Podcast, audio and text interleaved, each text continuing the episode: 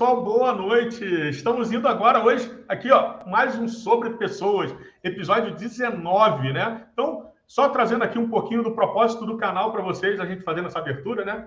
O nosso canal aqui sobre pessoas, ele tem um propósito, né, de mostrar a trajetória, a jornada, o dia a dia de cada pessoa em seu crescimento, né? Trazer histórias de inspiração, de lutas, de aprendizado e mostrar acima de tudo, né, que somos únicos e que cada história tem a sua particularidade e acima de tudo que somos especiais. Então, esse é o grande propósito desse canal: apresentar pessoas incríveis e apresentar essa história, eh, essas suas histórias. Gente, hoje eu estou demais, hein? Vamos junto aí nessa jornada. Emocionado. Estou emocionado. Isso aqui me emociona, realmente. Não tem jeito, não.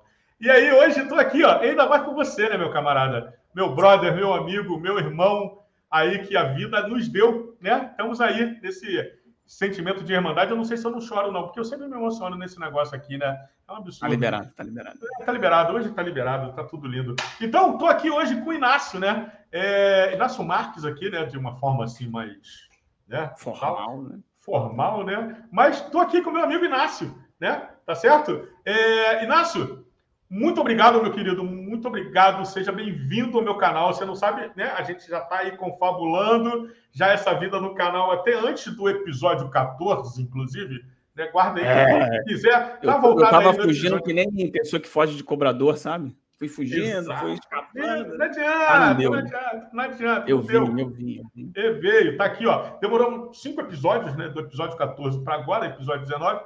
Né? Quem quer saber do episódio 19, tem algum, oh, do 14, depois dá uma 14. olhadinha lá atrás, dá uma olhadinha lá atrás e a gente vai chegar aí.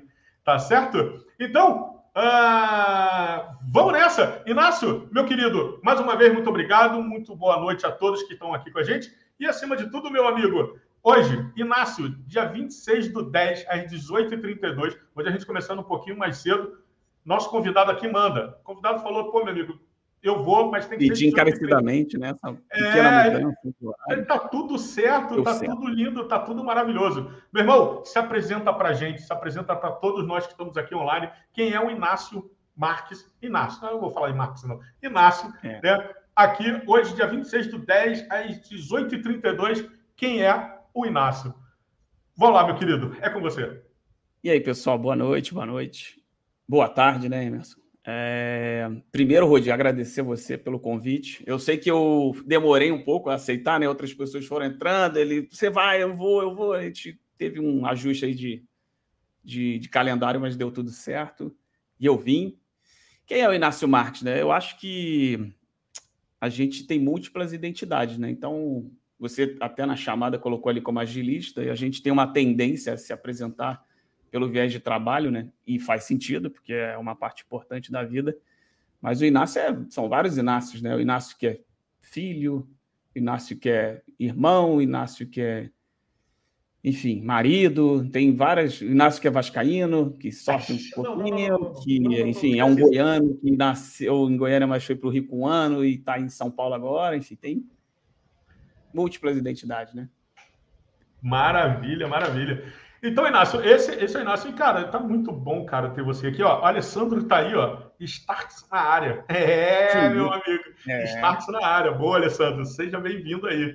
É, muita galera muito boa aí junto com a gente. Então, vamos lá, Inácio. Vamos começar aqui o nosso, nosso Sobre Pessoas, que a gente contar um pouquinho da nossa história, né? É, mostrar um pouco da nossa trajetória, nossa jornada aí, o quanto ela é rica e cheia de desafios. Então, Cara, é aquela história. A gente não tem roteiro. Se pegar minha mesa aqui, minha mesa não tem nada, só tem um mouse, né? Até o celular ficou de lado, não tem mais nada. E então assim, eu não tenho papel, não tem roteiro, mas a nossa primeira pergunta é aquela primeira pergunta. Conheço, conheço. Né? É, conhece, né? Então assim, cara, conta um pouquinho do Inácio. Quem era o Inácio lá na infância, aquele Inácio de 10 aninhos de idade, 11 aninhos ali. Quem era o Inácio? O que, que ele pensava? O que, que ele que ele imaginava da vida, como é que era essa infância. Conta um pouquinho para a gente, Inácio. Eu não vou construir uma ideia de que eu já sabia o que eu ia fazer na vida. Até falei para você, ah, Fernandinha, Fernandinha, eu até comentei com você aqui nos bastidores, né? É, depois eu vou contar um pouco sobre, né? Vamos chegar ali na faixa, na faixa dos 20 e tantos anos. Eu estudei é, sobre biografias e, e autobiografias ali na, na faculdade, sobre é, um golpe de Estado que aconteceu em Angola, né? Eu vou falar sobre isso. Vamos, mas vamos aí, em termos teóricos, é, mas em termos teóricos, o que eu aprendi lá é que existe uma coisa que o Pierre Bourdieu chamou de ilusão biográfica, que é a nossa tendência de construir uma narrativa muito coerente, ordenada, cronológica da vida. E uma das coisas que a gente faz é falar sobre de origem, né? Não, aí eu desde o início sabia o que ia fazer. Não, eu não sabia mesmo. Então, assim, o menino Inácio lá, o mini Inácio com 10 anos, assim, era uma criança curiosa, bastante agitada, com sérios problemas de coordenação motora. Eu nunca, eu não sei como eu nunca quebrei nada, nenhuma parte do corpo, apesar disso. Essa, eh, nesse momento a minha sogra deve estar rindo disso, porque eu subia em tudo, pulava, rolava, mas não, não me quebrava. Então, assim, tive um, uns ossos bons aí, pra, deu, deu tudo certo. É, dez anos também marcou mais ou menos o nascimento da minha irmã. Então foi um. Eu tinha, eu tenho um irmão mais velho. Na verdade, tem vários irmãos mais velhos, mas enfim, era, foi a primeira menina da família, né? Foi ali em 91 para 92. E também foi uma, um período, é até curioso, né? Porque você sempre fala 10 anos, né? E 10 anos, no meu caso, realmente foi um marco muito grande é, familiar, que foi a separação dos meus pais. E, e o impacto né, de uma separação é sempre, sempre tem um impacto negativo, né? Mas, e meu pai ainda resolveu se mudar do Rio para Belém do Pará. Então, assim, ele é como uma mudança de país, né? Você sumiu da vida das pessoas. Em resumo, sem florear, né? É isso que ele fez. E aí tem um impacto emocional e financeiro, né? Então, embora eu fosse ali uma, uma criança é, moradora da Zona Sul do Rio, Botafogo, então, assim, num contexto de privilégio, mas teve um, uma mudança significativa em termos de, de arranjo financeiro, né? Da família. E isso foi uma marca, né, para a adolescência dos 10 até os 20, né? Teve uma marca aí de, desse, dessa mudança né, na vida. E aí, bom, em termos. Assim, eu, eu. Por conta até dessa característica, né, de ser uma, uma pessoa curiosa, não, eu não diria que não, não exatamente com 10 anos, mas eu estava tentando lembrar meados da década de 90, começa a chegar com, com mais força os PCs, né? É, no Brasil. Você lembra disso? Que isso? Nessa eu, época. 90? É, não, não. Você é um jovem, né?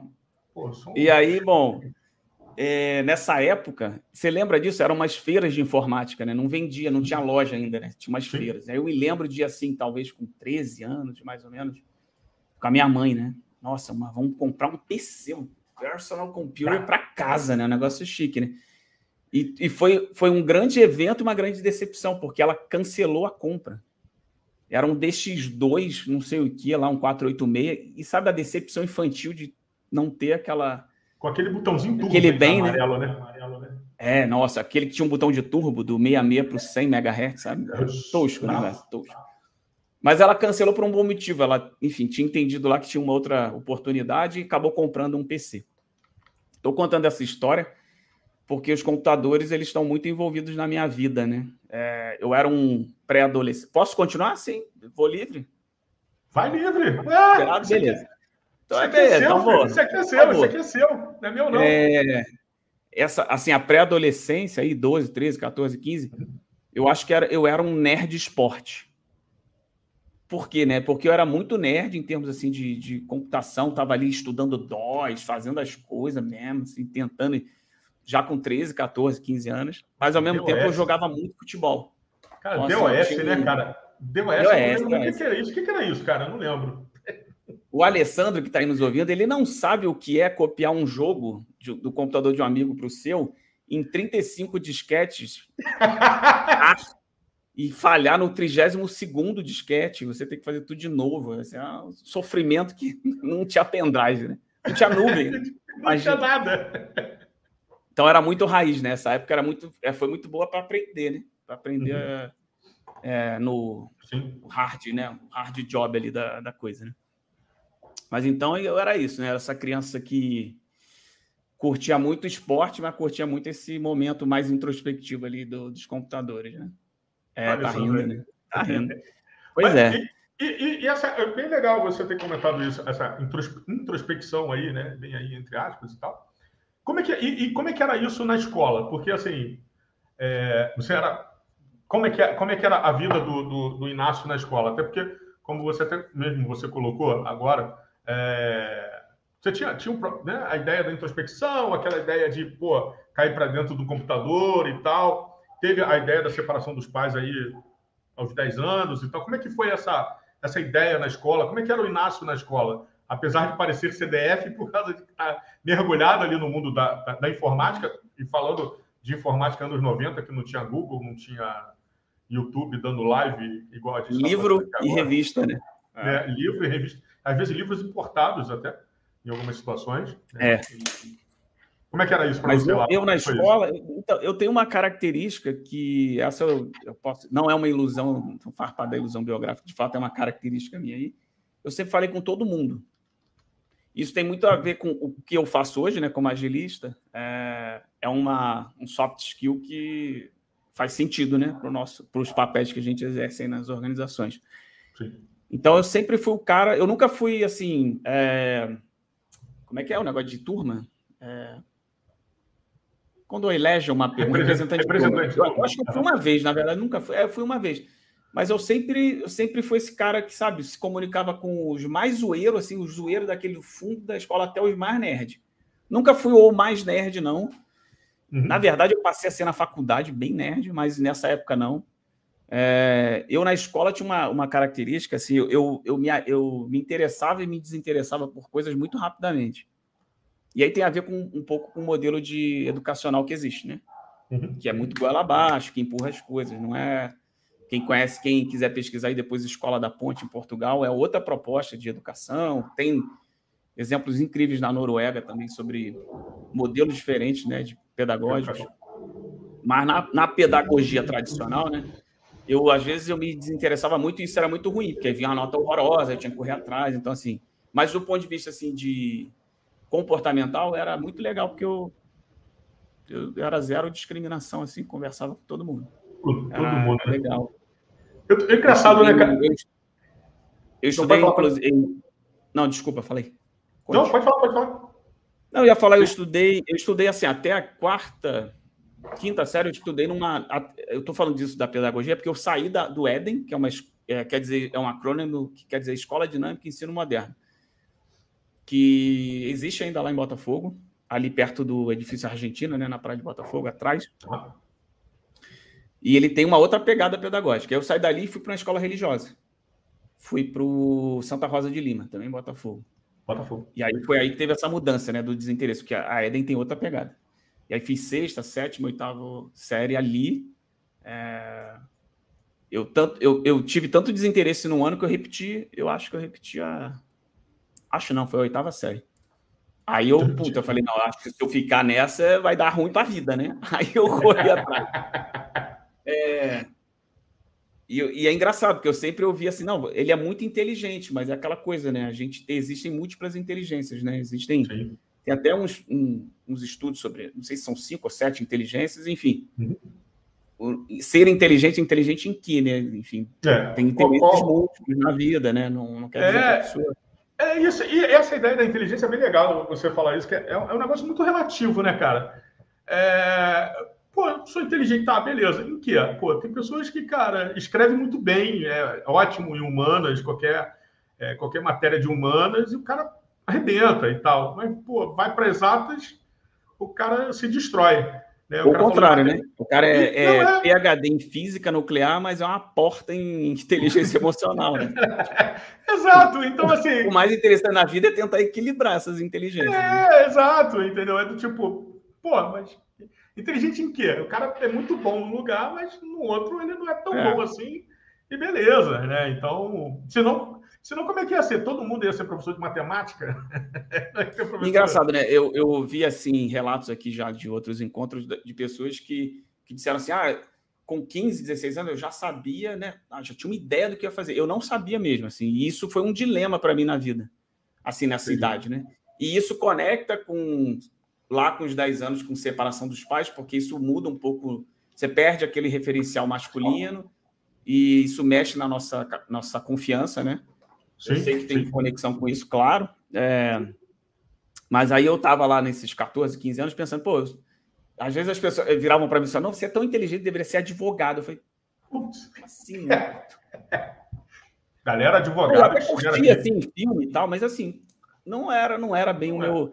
Aí falar, não, podia ser médico, advogado. Bom, não sei, Engenheiro. não. E aí, só que aí foi chegando ali, né? Ensino médio ali, e você já começa a pensar em. Tem esse modelo brasileiro, né? Que você tem que escolher a profissão que você tem que. Né, uma decisão sobre os seus próximos 40, 50 anos ali como sub. E aí isso, isso sempre foi um aquele motivo de até perder sono nessa idade. É isso que eu ia Mas aí era, era até sobre Fala. isso, né? Que você entrou ali do. Você saiu ali do, do segundo grau, né? Que você foi do Santa. Meu Deus, Santa Rosa de Lima. Santa Rosa de Lima, isso aí. Você foi ali para o teu segundo grau, né? Fazer o segundo grau lá, não foi? É, aí eu fiz o sexto, sétimo e oitavo ano lá. Ah, tá. Sexto, sétimo, oitavo ano. E não tinha nono, né, na época, né? É, pois é. Pô, é velho. Não, eu fiz ensino. É, ali era. Como é que é que chamava? Segundo grau. Não. não, segundo grau. Não, segundo não, grau, não. grau. É, primeiro é grau. Primeiro, segundo, segundo grau é ensino médio, né? É. Isso, Isso eu fiz. Outro... Então, aí eu... essa é uma história legal. É... Nessa época, assim, eu era uma pessoa, esse cara que curtia muito computador, já estava desmontando computador em casa, fazendo besteira, já quebrando os brinquedos. Eu já tinha, eu era aquela criança que quebrou brinquedo. Acho que foi o Marcelo Neves que contou isso, né? Ah, quebrava brinquedo. Eu falei, é, eu me identifiquei, quebrava os brinquedos. Primeiro, uma episódio número um. É, eu ganhei uma pistola super legal que atirava num painelzinho de laser. Isso, imagina, década de 90, né? Uhum. Fui, aí o meu irmão me deu, um irmão meu de Porto Alegre, que é mais velho. No primeiro dia eu desmontei e ela não, voltou, nunca mais funcionou. Quebrei, né? A cara de decepção dele, eu falei, fiz merda, né? Tipo, mas enfim, comecei a arrumar os computadores e fazer melhor, né? Tava, pelo menos ele ligava e tal. Então, quando eu cheguei ali com, acho que 15 anos, né? Por aí que você vai para o. Ah, mais ou menos esse aí. Eu fui fazer. É, ali em Botafogo também tem uma, um instituto que se chama ORT, ORT Organização, Reconstrução e Trabalho. Quer dizer, que é uma instituição judaica para judeus e não judeus, porque eu não, eu sou, não sou judeu. Uhum. Mas eu fui fazer ensino médio lá, técnico em eletrônica. Olha, eu pensei em fazer informática na época, mas a eletrônica tinha um pouco de informática. E isso, pô, final Sim. da década de 90. Chique, né? Negócio. Pô, bravo. É, e aí. E eu nasci nessa época, né? Em 90, mais ou menos ali. É lógico, você nem sabia o que era isso, né? e aí, e mais é, é, nesse momento aí da vida, eu estava fazendo uhum. eletrônica, mas foi ne, mais ou menos por aí que também eu comecei a, a ficar mais sensível a questões sociais, sabe? E a, e a não entender, mas olhar sem entender, né? Nesse primeiro momento, a as desigualdades do Brasil, né, as pessoas passando fome. É, eu acabei esquecendo de comentar, eu acho que é bem legal. Eu estou falando aí de 16, mas ali nos 13, 14 anos, eu frequentava a casa do Betim, que foi talvez um dos psicólogos mais famosos do Brasil, né? É, e que liderou ali a ação da cidadania contra em combate à fome. Né? Então ali eu comecei a ver isso e, e enfim. E e mais uns anos à frente aí, embora fazendo eletrônica, eu estava é, sensível, eu continuava olhando para o pro, pro, pro mundo aí da tecnologia, mas, mas também atento às questões sociais. Né? E isso tem, eu estou falando disso agora porque isso tem a ver com, com a faculdade que eu acabei fazendo. Né? Porque eu fiz três anos de eletrônica, eu, eu vou baixar um pouquinho a caixa que você falou que está dando retorno, né?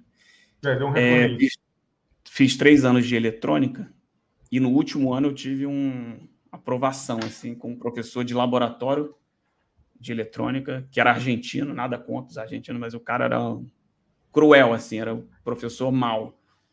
E aí eu fiquei tão traumatizado com aquilo que quando acabou eu falei, não quero mais fazer esse negócio não, porque geralmente ali, como era uma escola particular, assim, não era a galera que na real ia ir para o mercado de trabalho como uhum. técnico de eletrônica classe média ali, classe média alta, tinha gente com muito dinheiro. Então, assim, a galera que era um trampolim para engenharias, né? Eu falei, não vou fazer isso na minha vida, não. E aí eu fiquei num intervalo ali de seis meses, refletindo, e aí essa questão do, da, da, da coisa social estava é, falando muito alto também. Isso foi mais ou menos ali, até na, na, na a transição ali do governo do Fernando Henrique para o primeiro do Lula, né, 2002 ah. ali. E aí, em 2003, eu fiz vestibular e passei para História. Aí você fala assim, caraca, cara, foi fazer História, né? É, isso, isso aqui é muito legal, né, cara? Porque, assim, posso falar uma parada nada a ver aqui, tá? Que fique claro também. Mas é muito legal, né? Porque, pô, olha só, vamos fazer uma mini trajetória aqui agora. Caraca, o cara que foi lá, né? É um resuminho, resuminho. Caraca, o molecote lá com. Molecotezinho lá de 10 anos e tal, moleque destruidor, montador da, da parada toda. Nerdzinho de informática, jogava bola, um garoto focado ali no esporte, né? E tal.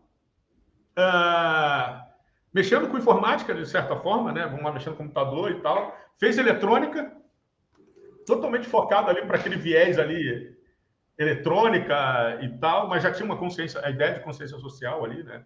E tal, uhum. de, de ver os problemas do mundo de um, com outro olhar, né? É, e, cara, e, e, de repente você escolheu história. Qual foi o, a, qual foi o grande boom na, naquele momento, naquela virada, aquela ideia de adolescente para a vida adulta, né? Que é, é o momento ali, mais ou menos, que a gente está indo para a faculdade. Qual foi esse start que te fez, cara, de largar a ideia, né? Essa primeira, talvez, talvez, não sei, usando aqui, talvez a primeira grande mudança, né? É, é, primeira grande disrupção, né? Do tipo, tô informática, eletrônica aqui desse caminho, e de repente, bluf, é, vou fazer história.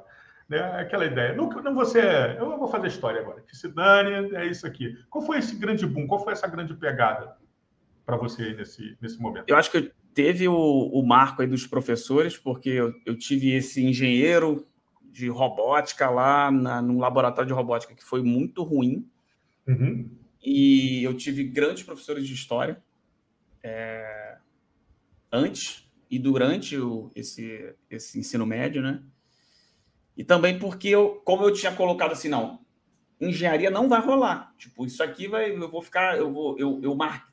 E foi uma decisão que, enfim, coisas da vida ali, né? Naquele momento, é, eu achei que eu fosse ser uma pessoa infeliz, porque aquele cara era infeliz, estava tornando todos os alunos infelizes, e, portanto, medo de professores maus, é.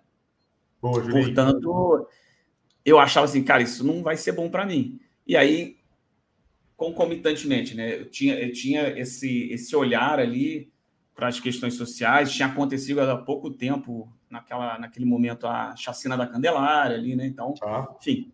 E aí eu, eu, e eu era um ótimo aluno de geografia e história, então assim, eu era meio que um cara renascentista, sabe? Aquele, aquele, você pega lá o Newton lá, o cara é físico e pintor, né? Ele tá fazendo o cálculo e pintando uma obra genial, assim, sabe? Eu conseguia lidar bem assim com matemática, física e história, assim, sei lá, doido, né? Cabeça enfim, é, funcionava. É igual, até hoje. É, igual, é igual os psicólogos que tem, né? Você pega lá o cara é, psicólogo, é filósofo, mas aí o cara é psiquiatra, o cara não sei o quê, matemático. Os desenvolvedores, e... tipo o Rudney, que, que vai para psicologia. mas isso é uma, é uma coisa muito do nosso mundo contemporâneo, né? A uhum. gente, nos últimos 100 anos, aí, quando surgiram as disciplinas é, nas universidades e tal, assim, da forma como a gente conhece, elas segmentaram muito conhecimento. Então, é áreas de exatas, dentro das exatas de matemática, dentro da matemática aplicada, e assim, a gente virou muito especialista especialista. E virou pouco aquele profissional em T que a gente fala, né? Que é especialista uhum. generalista. Uhum. E a gente acha que, cara, humanas é para outras pessoas que, tipo, sei lá, vivem em outro mundo. E não, né? Vivemos todos em sociedade, né? Assim, sim, sim, não precisa sim. ser um doutor em sociologia, mas, assim, é uma disciplina da vida, né? Assim como a matemática, a física e tal. Então, bom, eu fiz uma digressão louca aqui, mas eu fui para a história, né? Mas o melhor da história é que eu conheci pausa dramática para a mulher. que é isso? Episódio 14. Estou fazendo. Vídeo. então tá lá no episódio, episódio 14. 14 Tatiana Pereira. Então, 2003 eu conheci logo no primeiro semestre. E estamos juntos até hoje. Então, assim. Caramba, tem, tem uma certa relevância na vida, né? Pequena relevância, nada demais, né? É, nada demais. Ah. Mas é, é, um ponto também legal, assim, eu nunca me. Eu, embora não, não, não tenha ido fazer engenharia, eu mais ou menos ali com 18 anos, eu acho que eu já tinha saído da, lá da, da eletrônica, ou estava saindo, enfim. Um belo dia alguém virou assim para mim, muito amor, muito amor envolvido. Um belo dia alguém virou assim para mim, Rude se eu te der aqui, sei lá, 100 reais, sem qualquer coisa, que estão falando de 20 anos atrás, você arruma esse computador para mim? Eu falei, peraí, o cara quer que eu faça esse negócio que eu faço, sei lá, todo dia para mim, desmonto, monto, reviro, e quer me pagar ainda. Eu falei, quero, quero. Eu me lembro, eu sei o lugar que aconteceu, o prédio do apartamento, do, sabe? Eu tenho detalhes de quando eu ouvi isso. A primeira Os vez. Os primeiros 100 reais, né? Era tipo 100 reais. E aí eu virei um empreendedor, né? Eu, durante, por que, que eu estou falando isso? Porque durante a faculdade de História toda, uhum. eu tinha o meu negócio lá, eu atendia pequenas empresas e, e pessoas também físicas nessa área de infraestrutura, cabeamento. Legal, legal. Eu comecei a vender, nessa época, PC era uma coisa que estava muito em alta, né? Depois teve o declínio do, da década de 10 aí para notebook, mas ali é, ter PC, montar PC nos escritórios e, e, e, nas casas, né? Era um negócio muito relevante. Eu tinha um capital de giro, então eu comprava as peças, vendia, parcelava, assim. Fiz um Vou... negócio, assim, eu fui empreendedor. Moambeiro, né? É, Moambeiro. Moambeiro. Não, mas Moambeiro eu comprava no edifício central, tudo com nota, bonitinho ali. Oh, Moambeiro com nota. Não, tudo bonito, tudo com garantia. É, o é... Mas então eu, eu, eu mantive é, conectado a mim os dois mundos, né? O de tecnologia ali, de história, eu fui fazendo a graduação. E aí na graduação eu fui. História são o quê? Quatro anos? Cinco? Quatro anos. Mas acho que nós fizemos, eu e Tati, né? Fizemos em quatro anos e meio. Tá. Porque a gente não quis pegar, sei lá, cinco disciplinas de uma vez e fazer correndo, porque, puta, uma faculdade de história é assim, poucas coisas, em poucos momentos da vida você vai ler tanto, né? Psicologia também é assim. Livros e livros. Eu nunca gastei tanto dinheiro minha... na minha vida, né? Por isso Nessa que minha carinha fez assim, ó. Drive, né? Para compartilhar. Eu, eu xeroquei muita coisa na vida.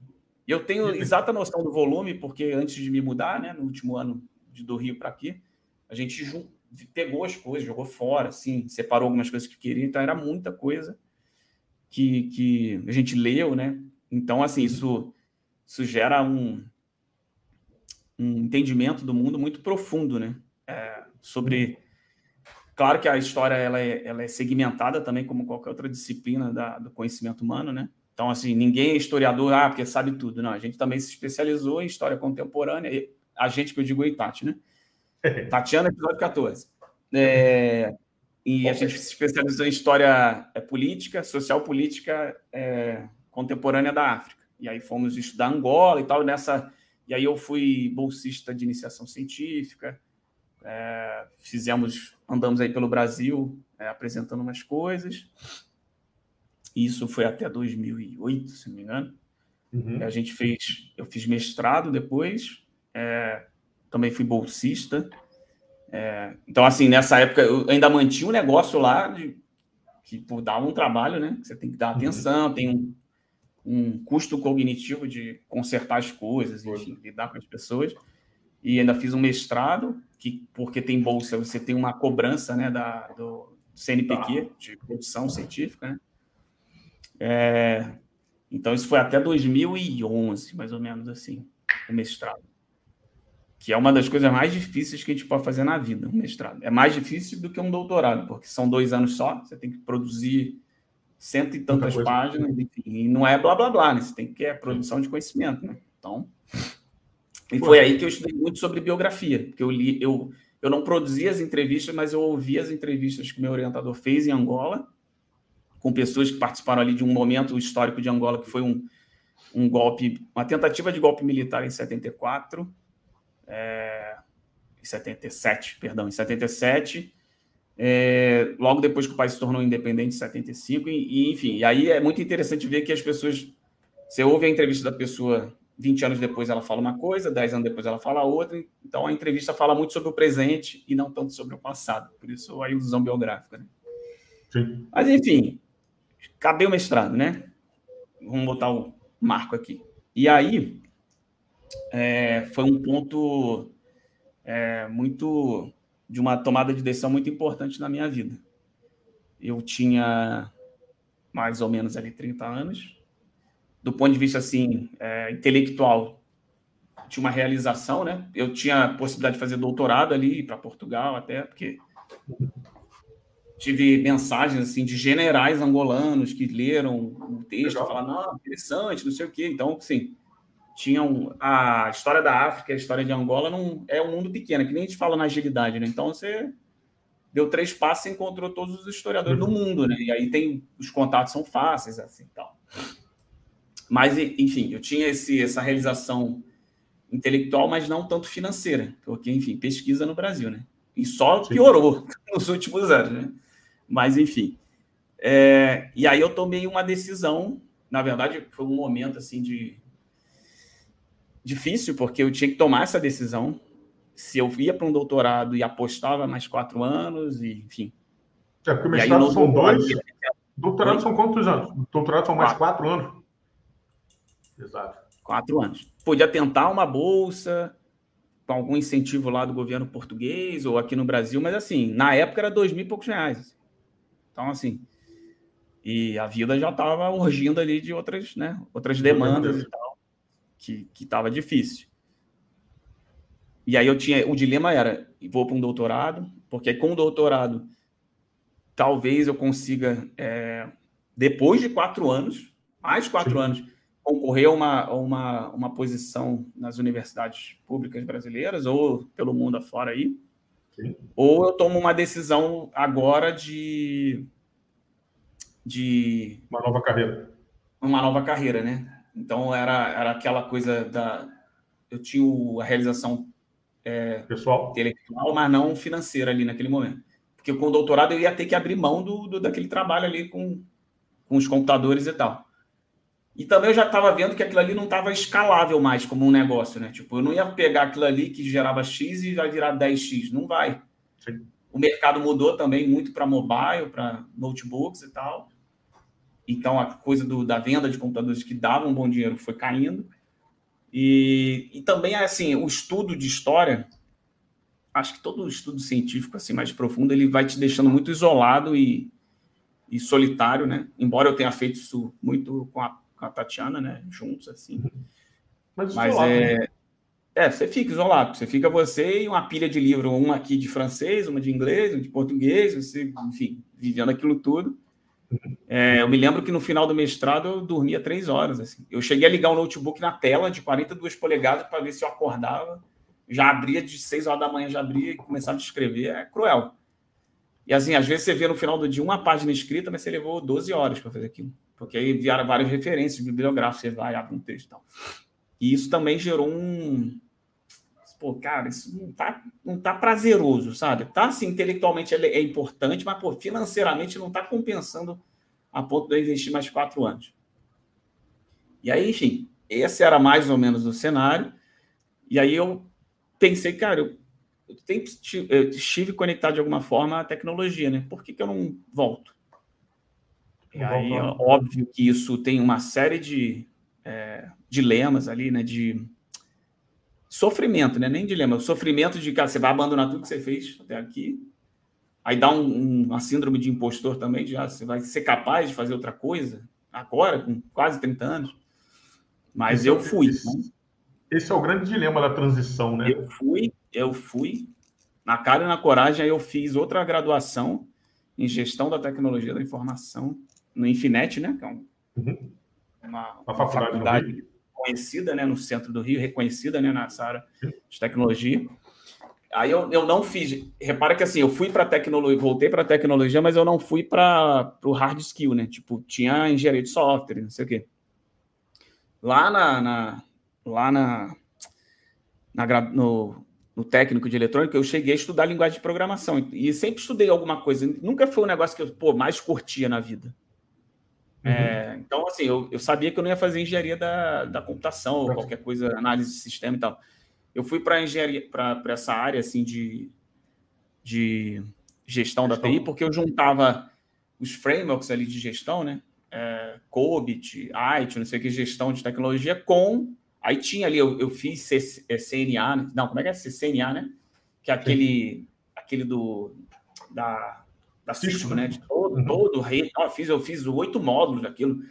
Nossa, todos os protocolos, programação, mão. Nossa, eu, eu sei disso tudo. E fiz linguagem de programação ali também, lógica de computação. Então, assim, foi uma graduação que quando eu olhei a emenda, eu falei, bom, vai ser mais tranquilo. Acho que não é só porque era mais tranquilo, acho que porque casava mais com, a, o, com o Inácio ali, mais no, na pegada de gestão, né? E aí fiz, acho que eram 2013, 14, 15, 17, até, até 2016. é, três anos de graduação ali. E aí eu já estava no modo bem nerd, assim, né? Porque eu tinha feito mestrado, então assim, eu fui o melhor aluno da turma. Eu não, não, não era uma coisa que eu percorria, sabe? Não, vou perseguir ser o melhor da turma, mas eu. Enfim, ah, mas você já estava. Meu, meu CR tava... foi ali 9,8 em todo, tudo.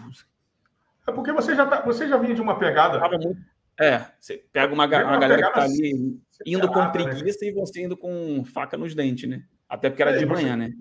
É, e você, e você, você vinha acelerado, né, cara? Você saiu de uma graduação de história, que é uma situação pesada, de muita leitura. Você vem de um mestrado pesado, mestrado é algo pesado, de muita leitura, de muita né, coisa ali, dedicação, e, pô, de repente você quer informática, não, não, não, não, não é questão de dedicação. Ah, o cara que faz informática não é dedicado, não é isso. Mas, cara, você vem do. Né, vem do. Pilotando o negócio, é, né, cara? Um racional, né? Uma capacidade de análise. É, é, já vem. Disciplina, né? Você, você, você, aí você chega na faculdade nova, a pessoa fala assim, faz um resumo. Aí a pessoa, mas o que é isso? Aí você fala assim, puta merda. É faz um resumo. Enfim, fiz esses é, três anos aí. É, e engraçado porque hoje, né, eu estou na agilidade, mas eu não vi nada de agilidade na graduação de TI, ali, né, de gestão da TI. Não tem, não tinha e talvez não tenha. Eu acho que está começando, né, a ter alguma coisa assim é, eu não, eu não quero levantar essa, eu não quero levantar essa polêmica, não. Eu vi a PMI, né? É, a gestão de projeto tradicional tinha lá aqueles, aquelas 500 caixas que se conectam que ninguém sabe daquilo nunca. Né? É, mas assim, é, hoje, agora, agora você, você é rebelde, momento rebeldia na minha live. É, pô, você às vezes, cara, tu paga curso que o cara fala que é de agilidade, você sai sem saber o que é, né? Enfim. É de tudo, né? Tem então, vamos lá. Isso aí. né? né? Enfim, segue o vale. E aí, não, aí você fez lá né, o, a tua faculdade, né, se formou. E como é que foi essa, essa, esse pós, essa tua pós-formação, né? No caso, não é nem pós-graduação, não, tua pós-formação.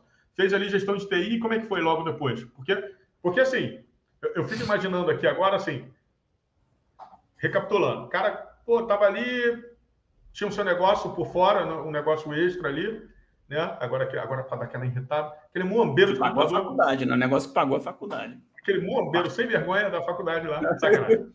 o cara tinha o seu negócio, você tinha o seu negócio ali, tinha, tinha sua, sua, seu empreendimento, é aquilo que você falou, dependendo do que fosse, não interessa, mas pagou sua faculdade, eram os seus custos que estavam sendo pagos ali. Né? Você saiu de uma faculdade, de um mestrado, que era algo que te realizou, de certa forma, como pessoa e, e intelectualmente falando, viu que não tinha não ia dar sustento isso, né? não ia dar uma base bacana. Né? E também, se você desse um passo adiante, o seu negócio, de certa forma, fecharia, não ia ter é, como você tocar por tempo, uma questão de tempo e dedicação ao negócio. E aí você foi para a gestão de TI, beleza. Saí, claro, me formei em três anos, CR alto, aluno bacana. Mas e aí, como é que foi esse passo do tipo, cara, porque eu sou um historiador, pensa, pensar, né? Eu sou historiador, mudei de de profissão. Eu só tenho um negócio aqui que não está indo mais legal porque veio a ideia, né? não está indo legal por causa da mudança do tipo de negócio, né? Não tenho mais é, o desktop, agora eu tenho né, a ideia do, do, do, notebook, laptop, enfim. Cara, não está ficando legal, eu só estou segurando aqui os caras, mas agora eu tenho que seguir em frente, eu tenho que fazer essa roda girar. Como é que foi esse impacto, cara, saindo né, para uma nova profissão, novamente? Como é que foi isso para você, cara?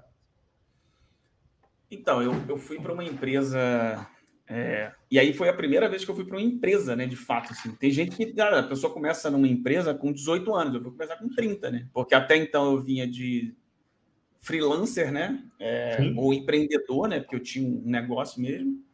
É, juntando com, com as bolsas né, de pesquisador lá na UF, né? Então eu juntava financeiramente também, mas eu não estava conectado a uma, uma organização tradicional, estava a uma instituição de ensino, né? Uhum. que era a Federal Fluminense. E aí, lá para os 30 e pouquinho, quando eu saí lá da, da Falou faculdade. Velho, eu fui... né? Hã? Falou velho, né? 30 e pouquinho, falou velho. corta, corta, é verdade. É, eu fui para uma empresa que, que e trabalhar num projeto tradicional de desenvolvimento de software. Eu falei, gente, isso aqui demora para entregar, né? esse negócio aqui, estranho e tal.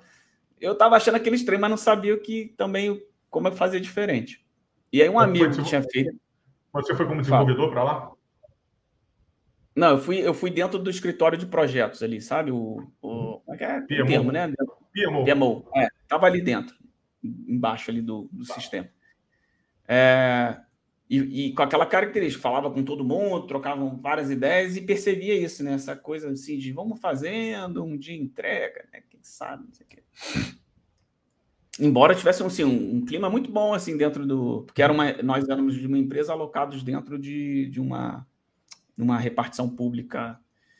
Eu esqueci o nome agora. Rio Previdência. Rio Previdência, isso.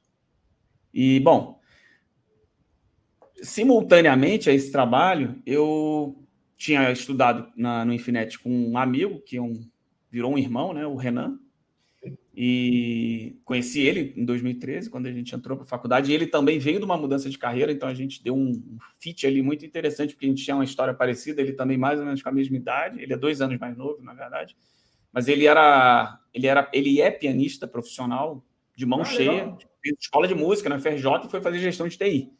E, e a história dele é parecida, porque ele também estava no momento que ele financeiramente sabia que ele não ia poder escalar muito o, o negócio dele. Os rendimentos dele, né? Ele dava aula, dava aula numa escola, particular para outros e tal.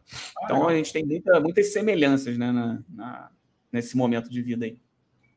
E bom, ele tinha feito um curso de um negócio de agilidade na PUC do Rio, sabe? Você conhece, né? Que o Toledo Bem, começou bem ali, né? Ele falou: olha, você está me falando esse negócio aí, esses problemas que você está vendo, pô, tem um negócio aí chamado Scrum. Acho que, você, acho que é a sua cara, cara. Pô, você vai gostar desse método ágil aí, negócio de agilidade, vai, vai. E aí eu comecei a estudar, mais ou menos aí também. Estudei estudei por conta própria primeiro, fiz o, o PSM, né? Que você não precisa de formação, embora eu tenha feito um curso gravado e tal, fiz o Professional Scrum Master, né? Para quem não sabe. Uhum. Então, fiz essa formação e é uma certificação internacional que você paga lá uns 200 dólares e faz a prova. 150, 150. 150, 150. E o dólar tá bem mais barato, hein? Sei lá, dólar a 3, agora tá 5 e tal, né? Então. Enfim. Eu paguei 6 já, cara. Nossa, 6? Tadinho. 2020. 2020, Tadinho. eu acho que eu fiz umas duas certificações por volta Dói, de né? Reais, Dói. Dói. Então, Aí, bom, nesse momento também ali, 17, 18, eu conheci a K21, que era uhum. e ainda é uma referência, né, em, em formação e consultoria. 17, 18, mais ou menos? É, mais ou menos aí. Formação e consultoria, né, na área de agilidade e de transformação digital, de negócio, né? Fiz vários cursos ali no, no, no endereço que eles têm em Copacabana, na Nossa Senhora de Copacabana. Nossa Senhora, né? Eu pensei que não, os caras, eu sempre acho que é Barata Ribeiro, cara. Não, é Barata Ribeiro. Não, você tem razão, é Barata Ribeiro. É Barata Ribeiro? É, é Barata Ribeiro, tem razão. Perto tá. lá do, do metrô e tal, é. Eu que tô errado.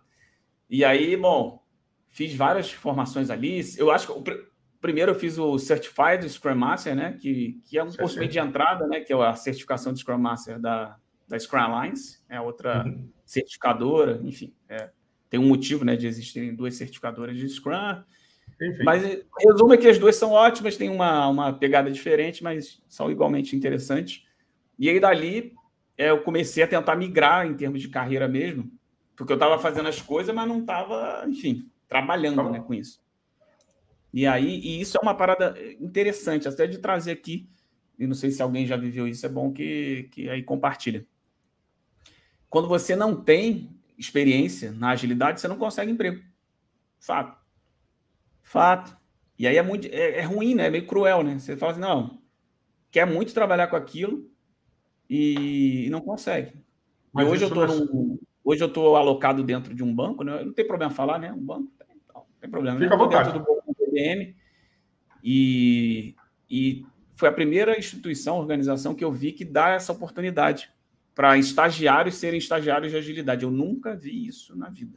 Então, parabéns ao Bocom, porque é importante, né? Porque quando você não tem a experiência, faz como, né? É, ah, mas... Aquela coisa, né? três anos de experiência. Bom, mas eu acabei, eu quero começar, né? Aí eu vou ter experiência. Cara, mas, mas eu vou te falar, Inácio, é, trazendo muito bom você ter tocado nisso, né? e é um negócio muito legal.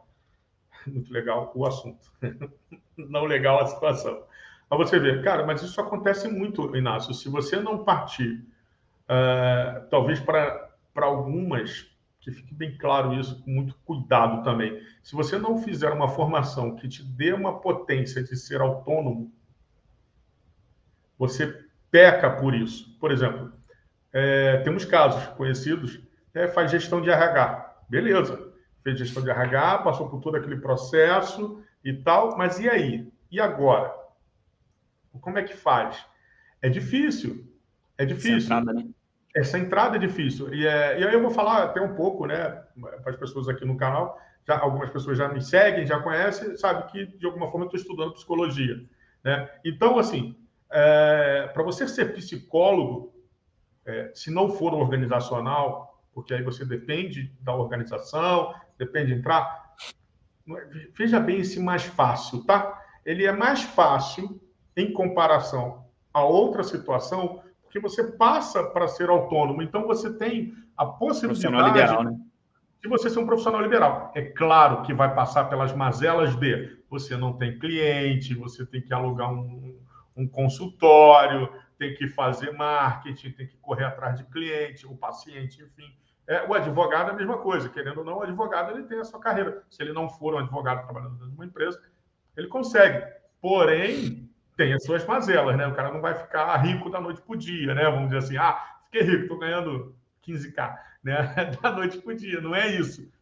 Mas é muito cruel isso, é muito cruel essa falta de oportunidade para as pessoas. E, cara, temos pessoas maravilhosas aí no mercado, boas, e eu digo até, eu arrisco até dizer que muitas pessoas que saíram estão aí, estão cheias de gás, e estão sabendo mais, vai aplicar mais e sabendo mais nesse sentido, talvez dê mais resultado do que muita gente que escuta de mercado, cara. Sim.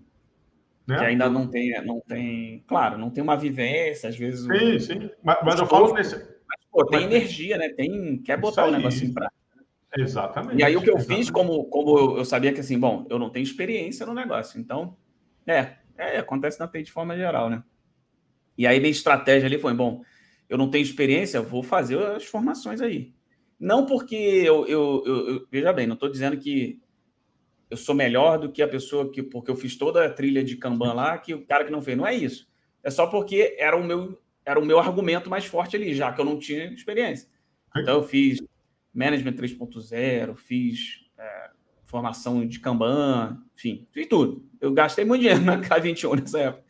E até que veio, eu comecei a seguir, me tornar Scrum Master aí numa, numa empresa é, no Rio, aí no centro, lá no centro, né? Aqui não. E foi uma experiência bem legal, assim, de muito aprendizado, né? E, e ainda foi a minha, praticamente, não, não foi a primeira, mas eu não tinha aquele, aquele background organizacional, né? Tipo, 10 anos de vivência organizacional. Então, assim, lidar com várias áreas, né? Com, com é, necessidades de com as mazelas organizacionais, né? Enfim, a, a, entender o negócio, para onde a gente vai, para onde a gente não vai, quais são as métricas de negócio, e começar a olhar para a eficiência do, do time. Era um, enfim, eu olhava para dois times, um de tecnologia, um que a gente montou é, dentro do marketing ali, que o marketing virou uma, uma estrutura ágil, assim. O gerente de marketing virou PO, o analista virou um desenvolvedor, no sentido literal da palavra, né? desenvolvedor que desenvolve alguma coisa. É, uhum só que a gente tinha analista de marketing, tinha designer, tinha desenvolvedor de software no time. Então, assim, era um time multifuncional mesmo, no, no, no melhor sentido da palavra, né? Com vários skills diferentes. Então, foi um, foi um momento ali de, de... Não, que não foi financeiramente uau, nossa, mas eu sabia que era uma oportunidade de aplicar o que eu estava aprendendo e também, assim, na prática, ter alguma coisa no currículo, né? Para poder depois Sim. correr atrás de outras coisas. Até que eu cheguei ano passado, né? 2021, eu, eu cheguei na. Eu virei consultor da AK21. Porque o Renan, né, que tinha falado lá atrás do Scrum, ele se tornou antes de mim, lá, ele estava lá, tá lá até hoje, na verdade. E e aí fui para lá e coincidentemente fui para o mesmo time dele, que lá tem como se fossem pequenas células né, de três, quatro, cinco pessoas. E aí a gente estava, a K21 tem uma pegada forte de consultoria, né? E contratos curtos, geralmente, eles estão mudando essa lógica, mas geralmente ali até ali eram três meses, que gera muito contexto é, é, e paralelismo na nossa cabeça, que é uma coisa que a gente enfrenta e combate dentro das organizações, né? Mas quando você está lá, você tem que lidar com, às vezes, com dois contratos, três contratos e mais o contexto interno, que a gente, enfim, trabalha ali no, assim como na WBrain, né? No, uhum. no sistema de organizacional que se chama é, O2, né? Então a gente tem papéis que a gente exerce, não são cargos, mas são papéis que a gente exerce dentro de círculos organiza da organização, que são como se fossem temas, né? É, agrupadores de temas e tal, enfim. Para mais informações, procurem aí a. Target não, é nome Target Steel, O2, isso, governança é, e O2.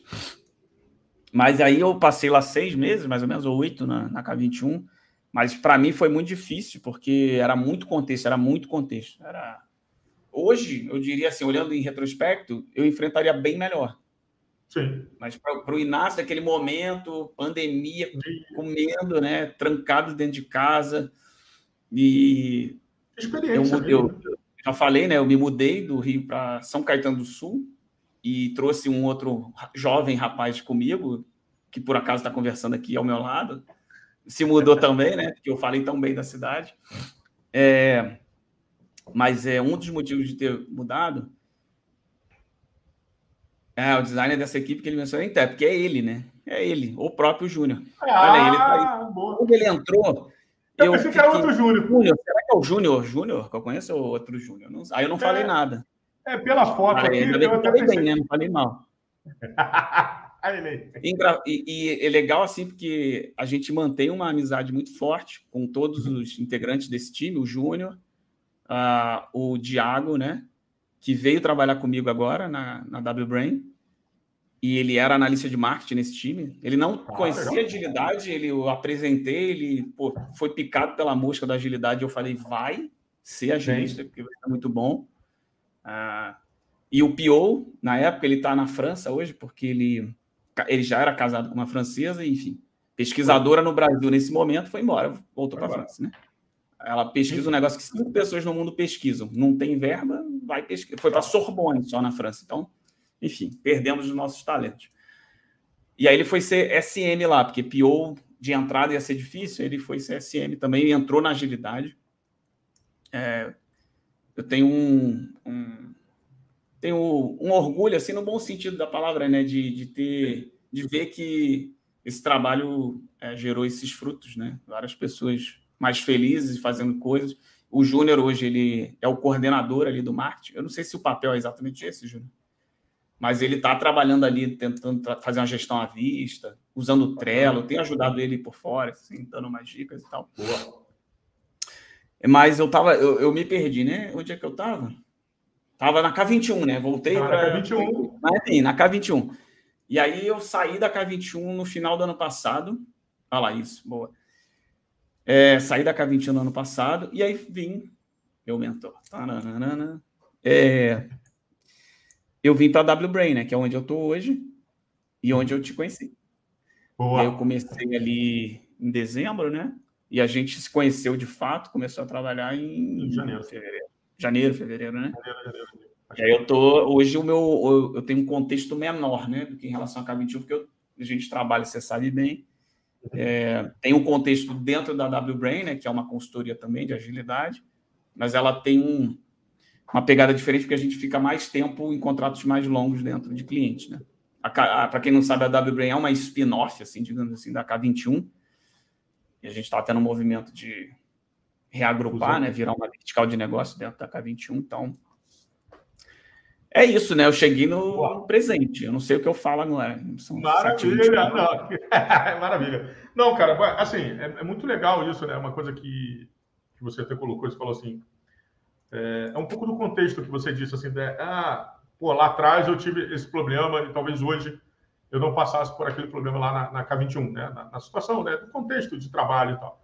Cara, talvez hoje você não passasse por esse problema, porque você hoje tem mais conhecimento, tem mais know-how, o Sim, tempo passou, a maturidade aumentou. Então você passa. E, e assim como o mundo mudou, disse, né? Assim, o meu, o meu mundo, né? O meu micromundo, né? Porque eu é... acabei. Eu fui falar do Rio e não, não falei, né? Eu me mudei porque eu morava num. Enfim, o contexto do Rio, né? acho que não precisa de muitas explicações sobre a violência, né? Mas particularmente na rua que eu morava, eu sempre falo isso, assim, é hashtag ódio ao Guanabara. Tipo, Guanabara, para quem é do Rio, não é comprem lá, tipo, boicote ao Guanabara. O, Guanabara abriu uma, uma área de carga e descarga na, na rua que era residencial, que era proibido, mas assim, coisas do Brasil, né?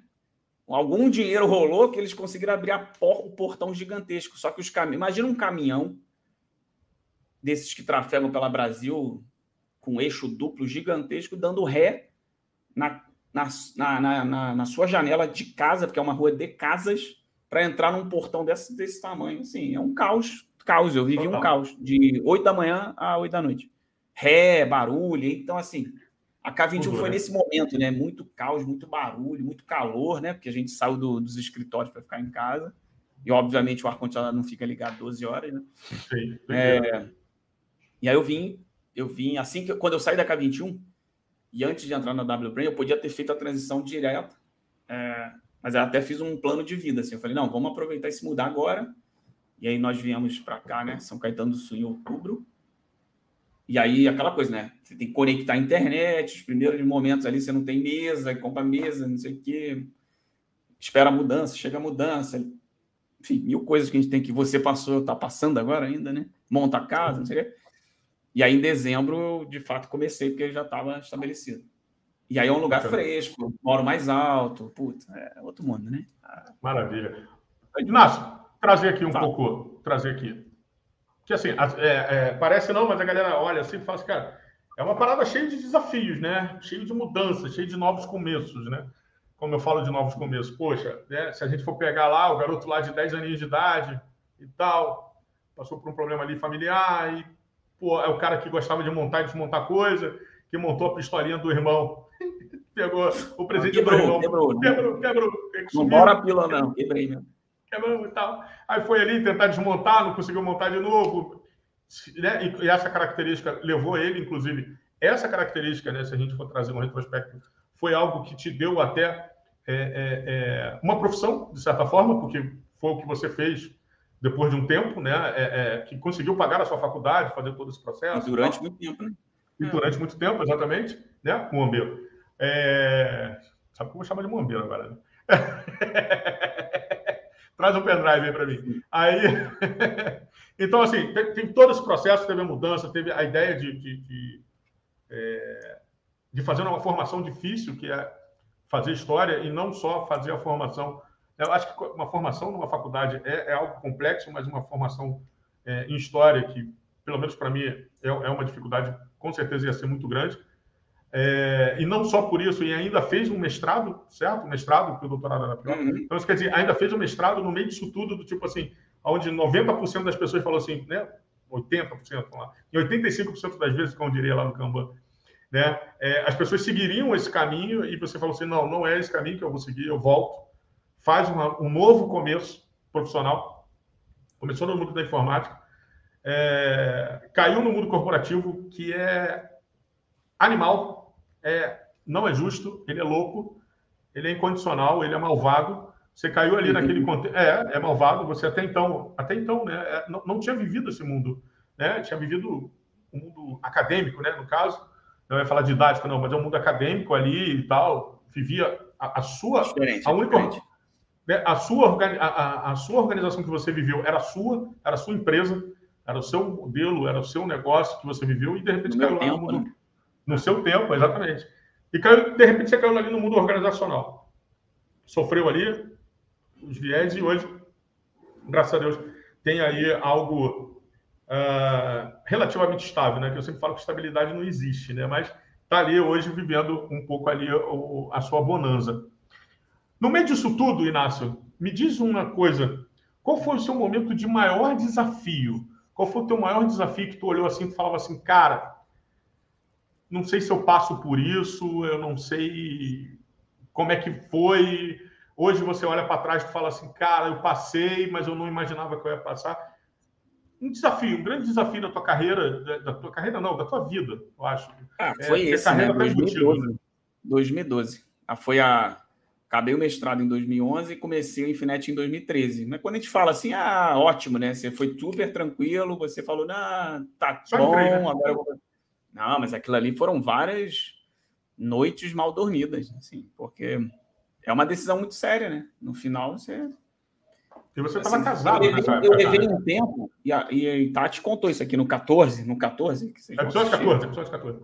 Ela também passou por isso, né? É, ela também deixou ali a, a história, pelo menos como carreira, né? Porque você não deixa a disciplina no sentido é, do olhar para o mundo, para as coisas. Até hoje eu leio o Jornal de Angola, vejo as notícias, então, assim, eu só não sou mais um pesquisador, né? É, mas, inclusive, eu sou licenciado em História, posso dar aula. Eu, amanhã eu vou dar aula de História, posso. Porque eu fiz licenciatura, não sou só bacharel, consegui fazer a licenciatura, que é...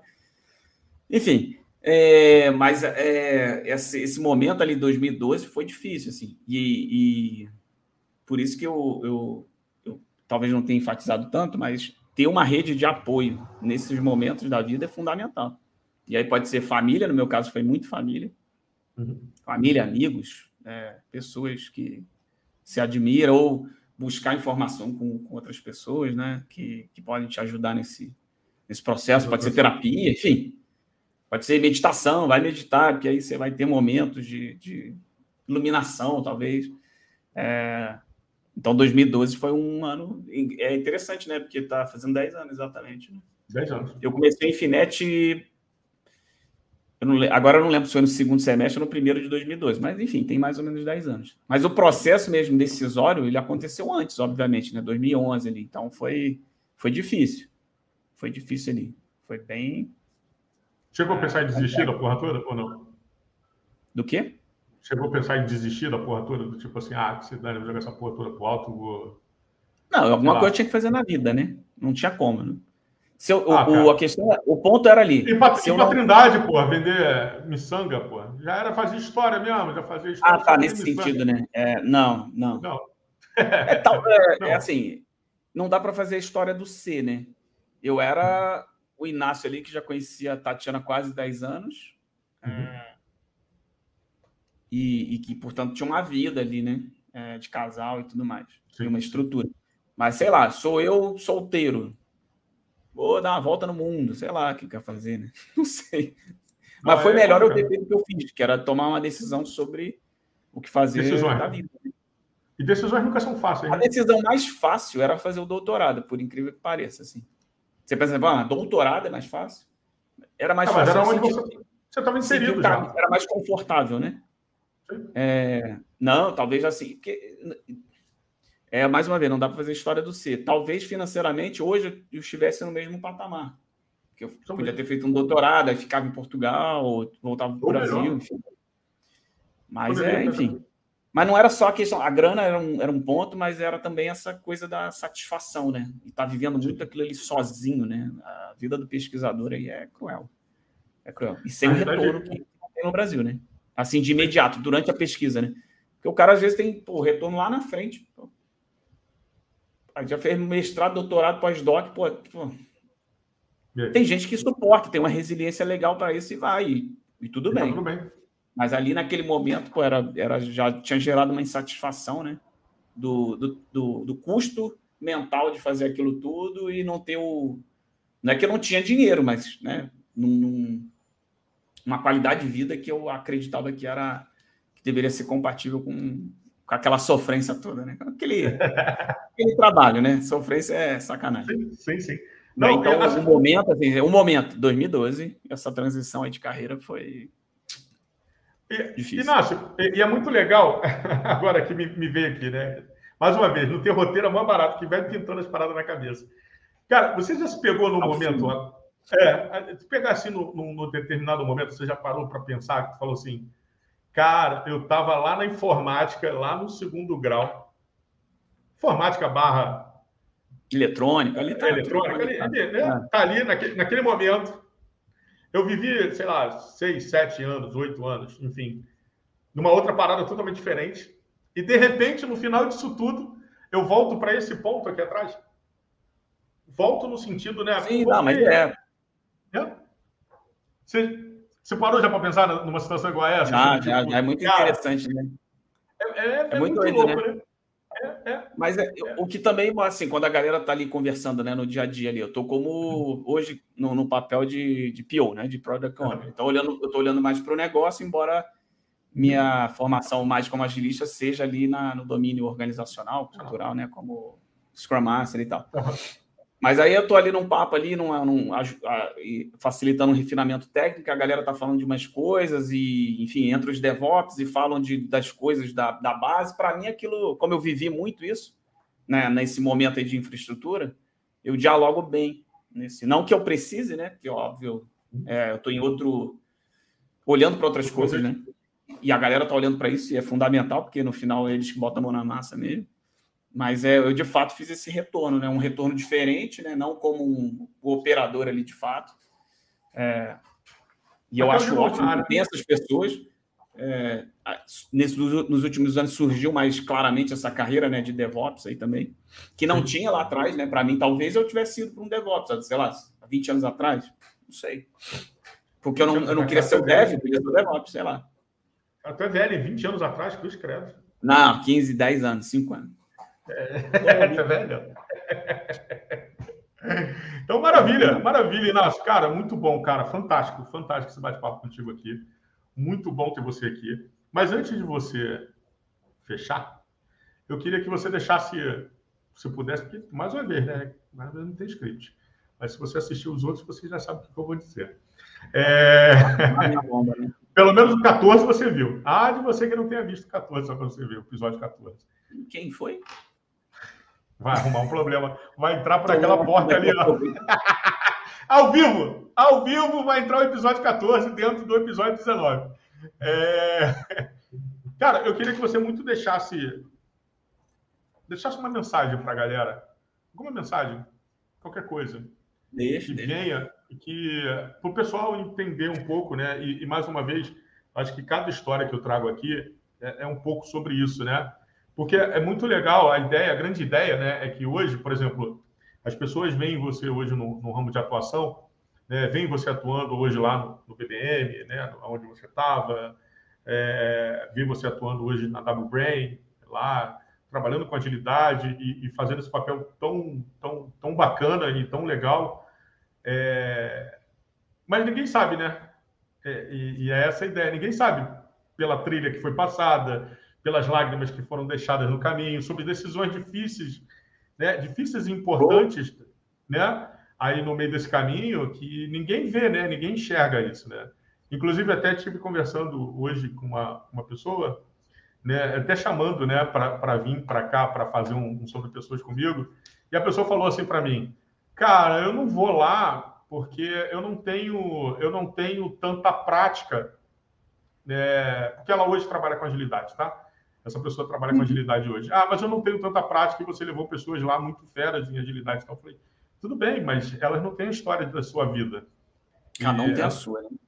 é, que nem, é que nem digital, né? É singular, né?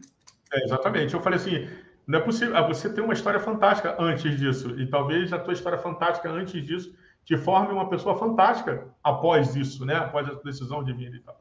Eu acho que é um pouco até um pouco sobre isso, né? Eu acho que eu gostaria, e é uma coisa que eu gosto de deixar muito claro, e te, te agradecer por isso, né? Te agradecer essa história fantástica. E eu quero que você deixe aí uma mensagem para a gente, aí para essa galera que está vendo aqui, assistindo aí, todo mundo, né? Boa. Conta aí para a gente, Nossa, deixa aí. Acho que a mensagem é, é, o próprio movimento que eu fiz na vida, né? É, a gente fala, na, inclusive, na agilidade, sobre a única constante é a mudança, né? É, então a gente fala sobre adaptar, adaptar as pessoas e adaptar os negócios, né, as circunstâncias. Tipo, eu hoje em dia sempre dou aquele exemplo, né? Você tinha uma estratégia de negócio no início de 2020, em março mesmo. Se você não mudou, você quebrou. Porque veio só uma pandemia global, né? Quer dizer, pandemia é global, né? É de redundância. Mas, enfim. Então, é, a minha mensagem é sobre não ter medo de mudar, sabe? Se é, se, se de fato é alguma coisa que surge aí dentro de cada um de vocês e, e é algo que está fazendo sentido, é óbvio, se prepara muito mentalmente né, para esse processo, busca informação, pessoas, cria uma rede de contatos, né, de, de proteção aí, família, amigos, pais e afins, e faz, a, faz o processo. É, não é fácil, mas às vezes é a melhor decisão para tomar na vida, né? Para mim foi ótimo. Só vai, hashtag só vai, né? Ou vai ou vou. Vai. Usa né? Ou vai ou vou, né? Tô fazendo aqui merchan. Oh, meu Deus. Ó, Conker. Conker não botou nenhum nada aqui, mas estou aberto se quiser. A gente coloca. Olha aí, Conker. Bota aqui, a gente bota a brand aqui, ó. Boto tudo, bota sai espalhando esse troço todo. Tá? Bota aqui. Hoje vai ficar rico, depois vai me dar um percentual aí do Rapaz, aí agora, agora eu vou, vou falar uma coisa. Eu já sou rico. Você está a 3 quilômetros de mim, você não tem como fugir. Rapaz, eu sou rico. Eu sou rico. Eu cheguei à conclusão um dia desses que eu sou muito rico. Quando eu tenho pessoas maravilhosas ao meu lado, pessoas que me apoiam, é, pessoas que me sustentam no sentido de sustentar como pessoa, pessoas que me sustentam no meu aprendizado diário, nas minhas guerras diárias, que não são fáceis também. Eu falo, olho para trás, eu falo que eu sou rico pra caçamba. Essa é a riqueza, essa é a riqueza. Essa riqueza é maior do que ter um milhão na conta. É, melhor, Parece né? papinho, né? Às vezes, mas não, não adianta nada você ser um bilionário numa casa com 30 quartos sozinho, né? É isso aí. Aí, ó, o Emerson. Ah. Emerson, Emerson, ó, Emerson, parceiro. Emerson, vou fazer aqui ao vivo, Emerson. Eu quero saber o seguinte, Emerson. Se eu te chamar para vir por sobre pessoas, coloca aí no chat. Se eu te chamar para um sobre pessoas, ele também tem uma história muito bacana, tá? Esse cara aí, ele estudou comigo, a gente estudou junto no segundo grau. Olha só, hein? tem tempo, hein? É, a gente estudou acho que um ano juntos, eu acho, alguma coisa assim. Mas enfim, a gente faz parte do mesmo grupo do segundo grau. Emerson, é... Só que é flamenguista, né, cara? É louco. Enfim. Deu para perceber, né? Todo mundo aqui, mas, mas eu gosto, eu gosto. Ai, fala que teu Vasco está voltando, aproveita, o mundo gira e dá tá volta. sofrendo, né, Mas vai voltar. Agora a gente. Emerson, então, agora eu quero só falar o seguinte, Emerson, aqui no ar, olha só, 19h42, do dia 26 do 10, do episódio 19. Emerson, chamada no ar. Topa fazer um sobre pessoas aqui comigo? É sim ou não? Pode jogar aí no chat e eu te espero. Não tem problema. Se, se você ficar acanhado, pode mandar lá no, no WhatsApp, printa, daqui a pouco eu vejo. resposta, gera prova. É, claro, isso aí eu printo e jogo lá. Não tem essa não. Comigo o bagulho é doido. É, Inácio, meu querido, vamos finalizar, Sim. vamos fechar, que eu sei que o horário está apertado.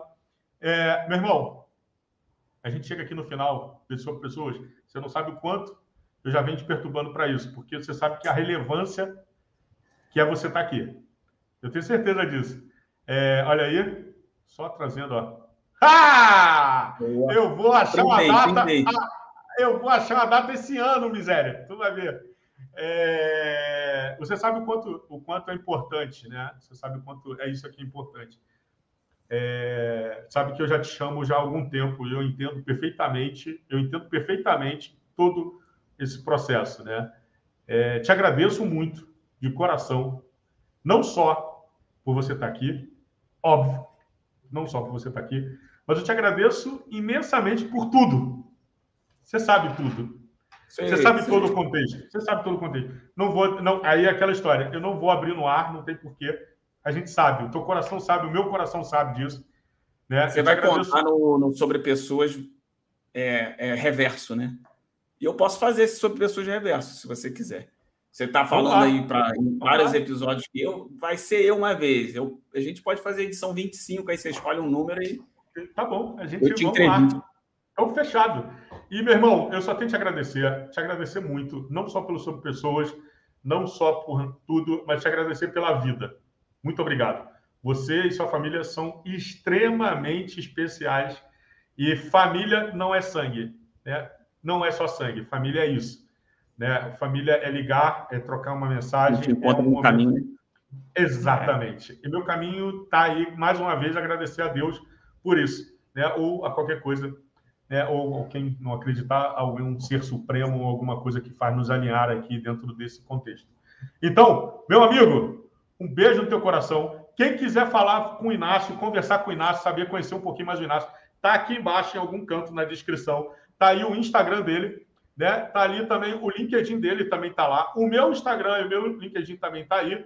Gente, é, aproveitando, quem assistiu gostou, aperta o joinha, clica aqui embaixo no inscrever aí, tá em algum canto, nunca acerto aqui, porque a câmera é meio reversa, não aí, sei. Tá aí embaixo, procura aqui embaixo. Quem vai assistir depois, né? Deixa seu comentário, coloca lá seu comentário, divulga se gostar desse trabalho. Esse trabalho aqui é feito com muito amor, muito carinho né? São com muito respeito acima de qualquer coisa, né? E eu só tenho a te agradecer. Inácio, meu querido, um beijo no teu coração, meu irmão. Fica Beijo, com Deus. Eu que agradeço. E... Obrigado. Partiu, galera. Valeu. E Emerson, Valeu, eu vou te caçar no WhatsApp, miséria. Tu vai ver. É, e a Ive também, a Ive ficou com ciúme. A Ive também faz parte, tá? A Ive a gente está traçando. Aí, é, a Ive a gente está traçando. Bota no backlog, Ive... bota no backlog, só vem. É, tá no backlog, mas a Ive vai, foge, vem, volta, vai, volta, não sei. Hum, mas enfim, mas gente boa. Só tem gente maravilhosa aí. Valeu, Lu, valeu, Júnior, valeu todo mundo. Adilson, meu parceiro. Adilson é o meu padrinho, meu padrinho de informática. Cara, maravilhoso. Aprendi esse, sabe aquele papo do, dos cabeça branca? Esse é um dos grandes cabeça branca que eu tenho para minha é, vida, para a vida inteira. Tá certo. Gente, um beijo no coração, senão a gente fica aqui muito tempo. Inácio, beijo, querido. Fica com Deus. Até a próxima. Ah, a próxima é dia 9. Dia 9 de novembro. Vem mais uma pessoa fantástica por aí. Outra também que, ó, meu coração, ó, bate doído. Um beijo, gente. Fiquem com Deus. Fui! Valeu!